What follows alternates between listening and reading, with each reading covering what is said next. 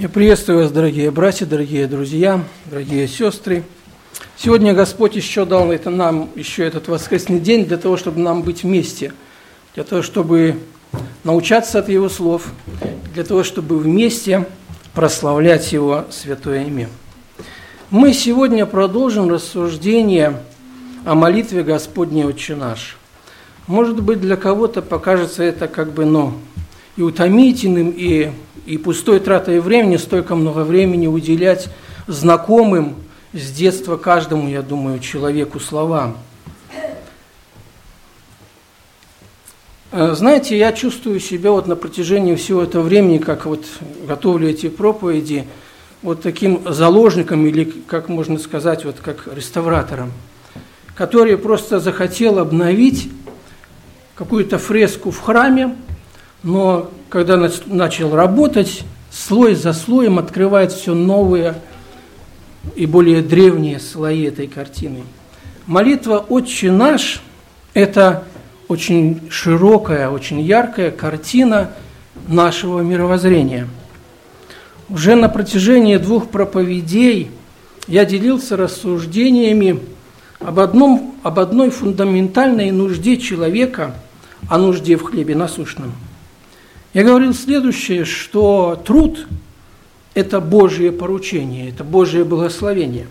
Это возможность, данная Богом для человека, быть соработником Ему в Его сотворенном мире. Мы говорили о том, что результат нашего труда, он полностью зависит от, Бож... от Бога. Если мы верим так, что Бог благословляет, благословляет наш труд – то вот наши повседневные нужды, все что, то, над чем мы трудимся, они должны быть угодны Богу. И если результат нашего труда является Божьим благословением, то и те методы, и те э, правила, по которым мы работаем и трудимся, они тоже должны быть угодны Богу. Израиле Господь говорил о том, что я благословлю народ мой – но он предъявляет право на определенную часть благословения своего. И он говорит э, издревле израильскому народу, я думаю, и на, нас это касается, что у Бога есть свой план на те деньги или на те средства, которыми Он нас благословляет, на часть этих средств, для того, чтобы употребить туда, куда Он хочет. Мы говорили о том, что в Библии можно найти две очень важные цели – куда Господь хочет, чтобы мы направляли наши средства. Это на, на храм десятину и на благотворительность людям неимущим или нуждающимся. Жертвуя на нужды церкви, на дело Божие и оказывая помощь нуждающимся людям, мы выполняем Божию волю, направляем Его средства на то, куда Он желает – Сегодня я немножко э, продолжу эту тему хлеба насущным, и мы сегодня перейдем к другой, более очень-очень важной тоже потребности человека, о которой Христос говорил в, Нагорной, в своей проповеди о, о молитве «Отче наш». Хлеб насущный – это естественные нужды и потребности каждого человека. Что значит хлеб в данном повествовании?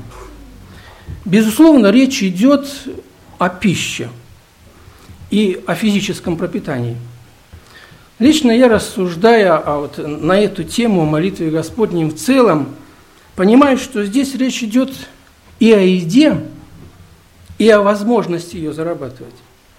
Если немного расширить наш взгляд в данном вопросе, то мы согласимся с тем, что наши насущные нужды – не обусловлены только хлебом и водой.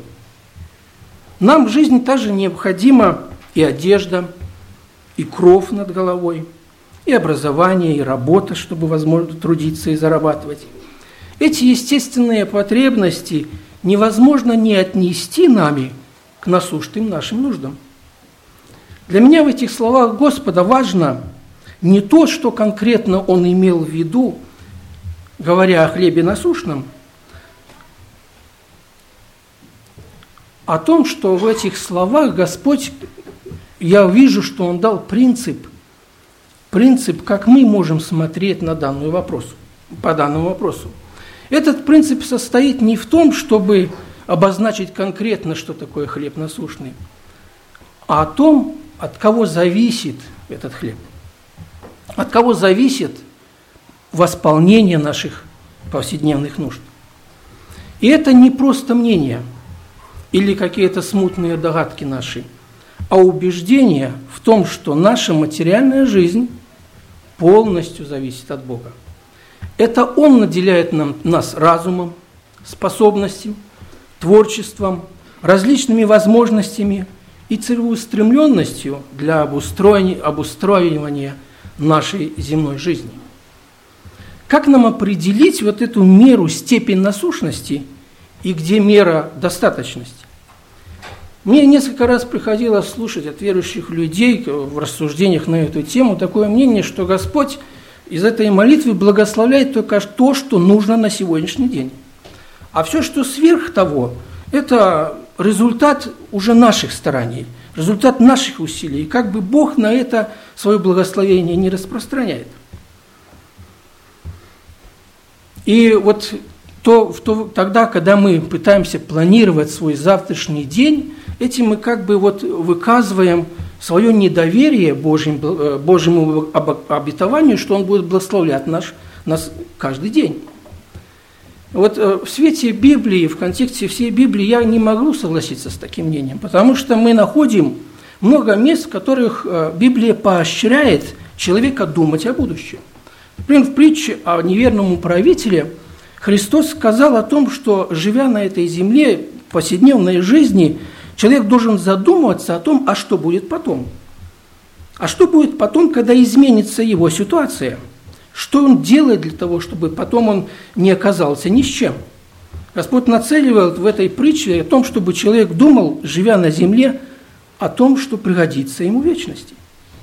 Мудрый Соломон писал а, по этому вопросу следующее, что как бы мудрый человек, прежде, э, прежде э, того, чем, чем начать что-то строить, он посчитает издержки, дабы не выглядеть глупца, глупцом в глазах других людей.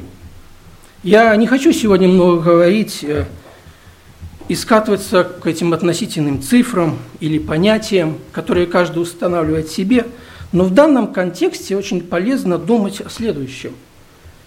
Евангелист Лукавов в 21 главе 34 стихом написал такие слова. Это слова Христа. «Смотрите же за собой, чтобы сердца ваши не, отягач... не отягощились объедением и пьянством и заботами житейскими, и чтобы день тот не постиг вас внезапно». С одной стороны, нежелание трудиться – порождает праздность, непотребство и грех. С другой стороны, чрезмерная забота порождает суету. Бедность и недостаток успеха в нашем труде может привести к зависти и, как пишет Соломон, и к воровству.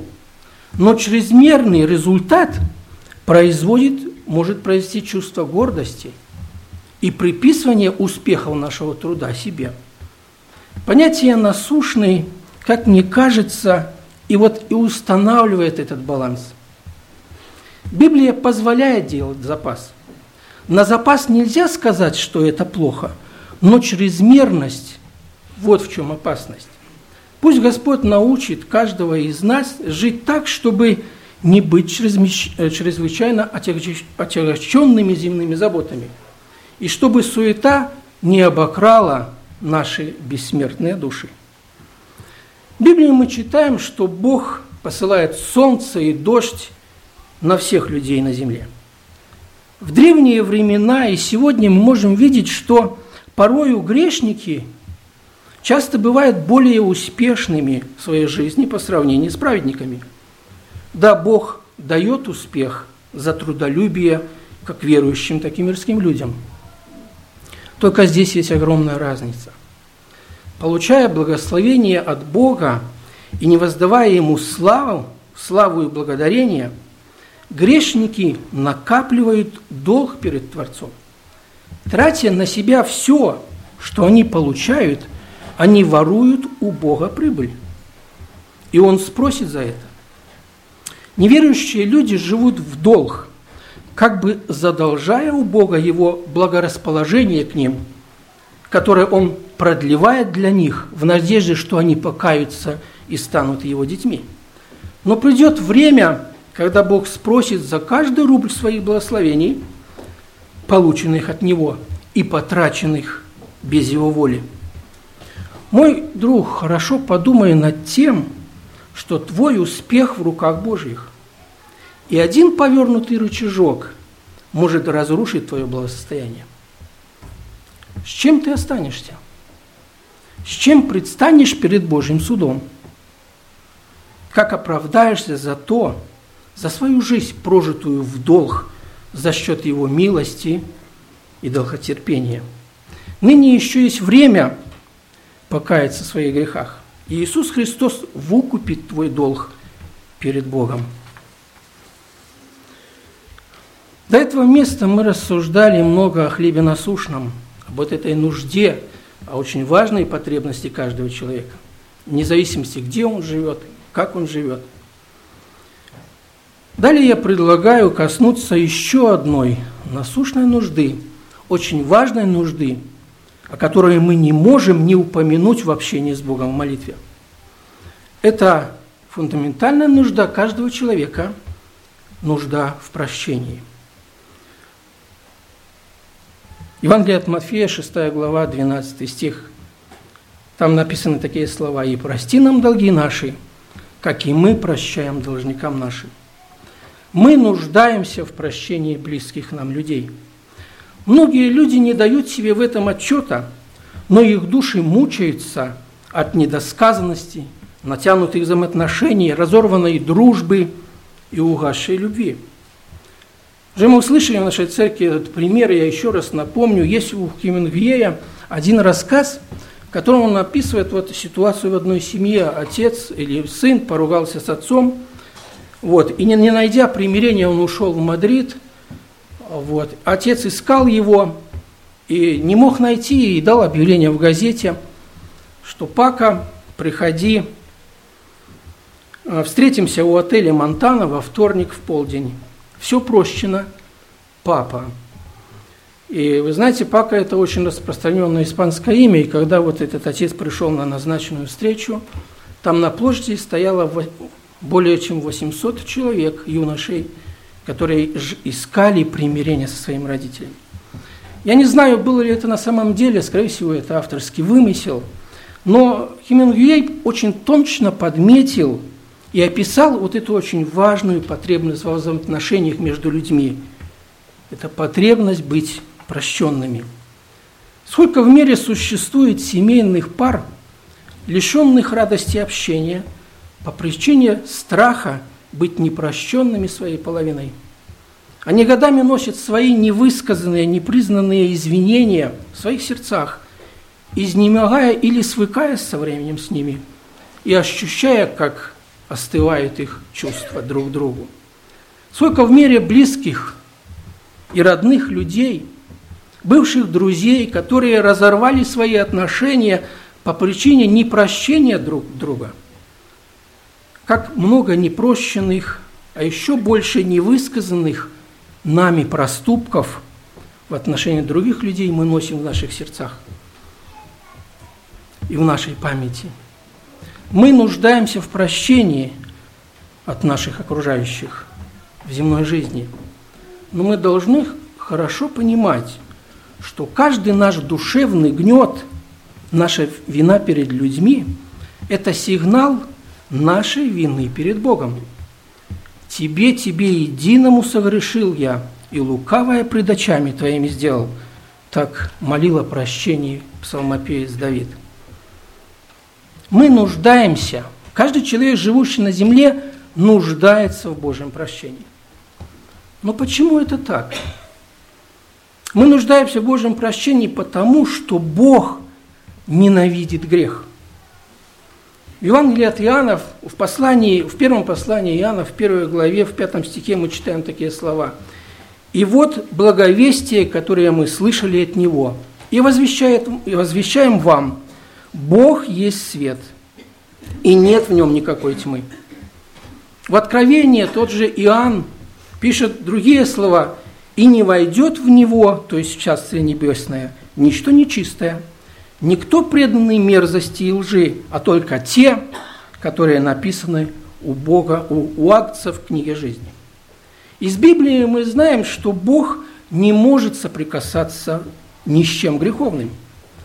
Бог есть свет, и рядом с Ним не может быть и никогда не будет ничто нечистое. Мы нуждаемся в Божьем прощении, потому что грех разделяет человека с его Творцом и тем самым огорчает Бога.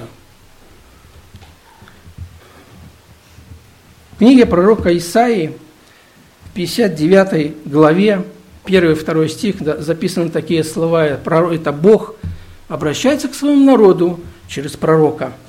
«Вот рука Господа не сократилась на то, чтобы спасать, и ухо его не отяжелело для того, чтобы слышать. Но беззаконие ваши произвели разделение между вами и Богом вашим, и грехи ваши отвращают лицо его от вас, чтобы не слышать. Бог создал этот мир и поселил в него человека для общения, для того, чтобы жить с ним вместе. Бог наделил человека творческими способностями. Вероятно, для того, чтобы совместно с нами что-то творить новое, что-то создавать, радоваться общению, создавать что-то прекрасное для своей славы – но грех непослушания Адама и Евы на много веков разрушил вот это общение. Грех вырыл глубокий ров, глубокую пропасть между Небесным Отцом и земными детьми, между нами и нашим Богом. Многие люди не доверяют Библии относительно опасности греха. Им кажется, что на земле страшно ограбить, сделать кого-то калекой или убить другого человека. Это все страшно. Но вот проблема в том, что для многих людей представляется, что просто жить на земле для себя, совершая малые или большие грехи, мелкие или, или крупные, безобидные грехи, как все люди в, в этом мире, и в этом нет ничего криминального, нет в этом ничего страшного. Но, но Бог в Слове Своем – предостерегает о том, что грех, большой или малый, страшнее всего в мире. Потому что грех – причина того, что Творец отвращает свое лицо от грешника. Мы нуждаемся в Божьем прощении, потому что, как писал Иаков, ибо все мы много согрешаем. Если говорим, что нет, не имеем греха, обманываем сами себя, и истины нет в нас, пишет Иоанн в первом послании. Произнося каждый день молитву, молитвенную просьбу «Прости нам долги наши», мы признаем, что являемся грешниками, и что нам необходимо ежедневное прощение наших грехов. Эта истина отвергает даже малую попытку самоправедности – или малую возможность самим оправдаться перед Богом. Иисус Христос учил исповедовать грехи в молитве перед престолом благодати и истины. Душа человека страдает от нужды быть прощенным Богом, так как в ней есть нечто от Духа Святого, совесть. И очень важно понимать, что грехи невозможно ничем закрыть. Их невозможно никак за них невозможно никак расплатиться, кроме как покрыть смертью. Так говорит Библия. Грехи могут быть только прощены тем, против кого они совершаются. За каждый грех Бог приведет человека на суд. Есть только один путь – исповедать грех и принять искупление его на Голгофе посредством заместительной жертвы Сына Его Иисуса Христа – очень тяжелое состояние души, когда она не чувствует потребности в прощении грехов. Евангелист, евангелист Лука, описывая, проповедь, э, описывая вот эту проповедь Иисуса о молитве «Отче наш», в 11 главе употребляет э, выражение «прости нам грехи наши». Любопытно, что вот в нашем отрывке, который я взял основу в Евангелии от Матфея, подобляется другое выражение «прости нам долги наши». И мне здесь э, как бы не видится никаких противоречий, просто э, Лука, когда э, Матфей, когда вспоминал слова Христа и записывал их на страницах своего Евангелия, мне кажется, представлял грехи наши как долги перед Богом.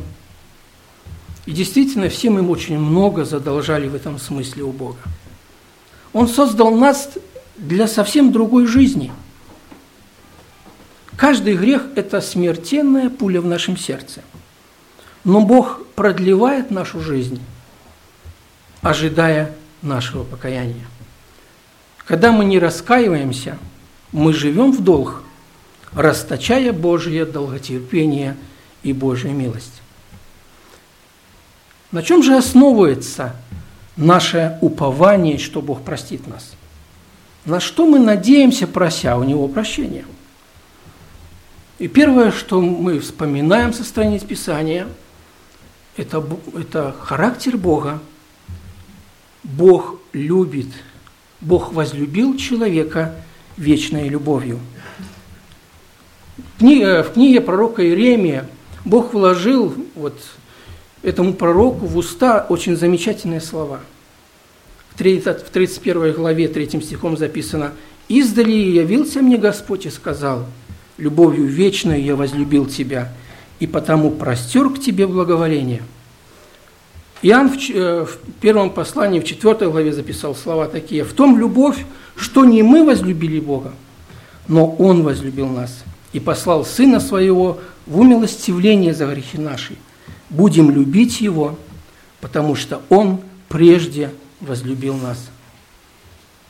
Бог любит прощать кающего грешника и очень сильно желает этого. Немия записал в 9 главе такие свои рассуждения.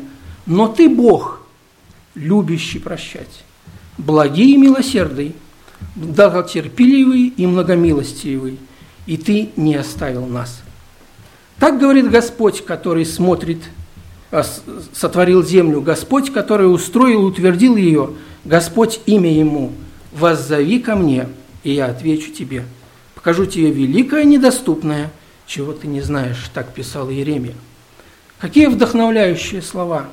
Слово Божие утверждает, что у человека нет опас, опасения, что Бог не простит его, когда тот придет к нему с покаянием. Тем не менее, очень многие люди не каются в своих грехах. Многие люди не чувствуют нужды в прощении, потому что не хотят каяться. Одни не хотят каяться, каяться потому что они ну, не верят в Бога. Или, как бы, может быть, и смутно представляют, что что-то может быть, но они э, не представляют то, что у Бога к ним есть какие-то требования, которые они нарушают в своей жизни. Другие, на, есть люди, которые, возможно, чувствуют, что вот над этим, над этим огромным миром должна быть какая-то сила. Над этим всем что-то должно стоять. Но они не ощущают себя достаточно грешными. Они считают себя хорошими, нормальными людьми, им не в чем каяться. Есть другая категория людей, которых, ну, с которыми, я думаю, мы и сталкивались – но их не, не очень много, они понимают, что они как бы грешники. Но они считают, что их грехи такие страшные, что их так много, что Бог не может их простить. Но Библия однозначно говорит каждому такому сомневающемуся в Божьей милости человеку, что кем бы ты ни был, дорогой друг, убийца или разбойник, бандит или вор, или сделавший аборт – Господь простит тебя, если ты осознаешь свою вину перед Ним. Почему? Потому что Он любит тебя. Мы, верующие люди, имеем нужду в прощении по двум главным причинам. Мы знаем, что много согрешаем, живя в теле в этом греховном мире. И второе, мы знаем, что Бог нас прощает всякий раз, когда мы приходим к Нему с покаянием, как к любящему Отцу. В притче о блудном сыне – сам Иисус Христос проиллюстрировал то, как происходит это в духовном мире.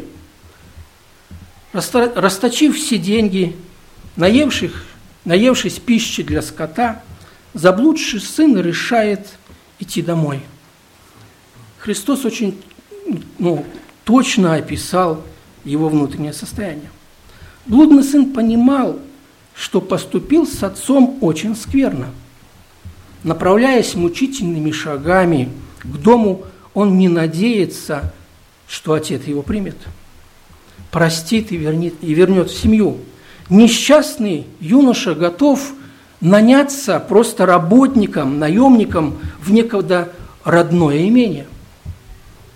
Знаете, в первом веке в иудейской традиции и культуре тоже существовала такая притча, народная такая повесть, в которой тоже начиналась так же. Сын поругался с отцом, берет часть умения, уходит, расточает, потом возвращается, стучит в дверь к отцу, отец, не открывая дверь, говорит, сын, ты что выбрал, то и получил. И вот когда Христос вот говорил эту притчу слушателям, я думаю, многие из них высокомерно понимали, что они знают, знают конец этой притчи. Однако Христос в притче этой дал совсем другой конец. Такой конец, который люди того времени представить не могли. Он при... показал неожиданную концовку для слушателей. Отец выбегает навстречу сыну, грязному, истрепанному, обнимает его, ведет его куда-то в баню, я не знаю, дает ему новые одежды, дает ему новый перстень. Он не только берет, он не берет его на работу, он возвращает ему часть его наследства, он впускает его в свою семью.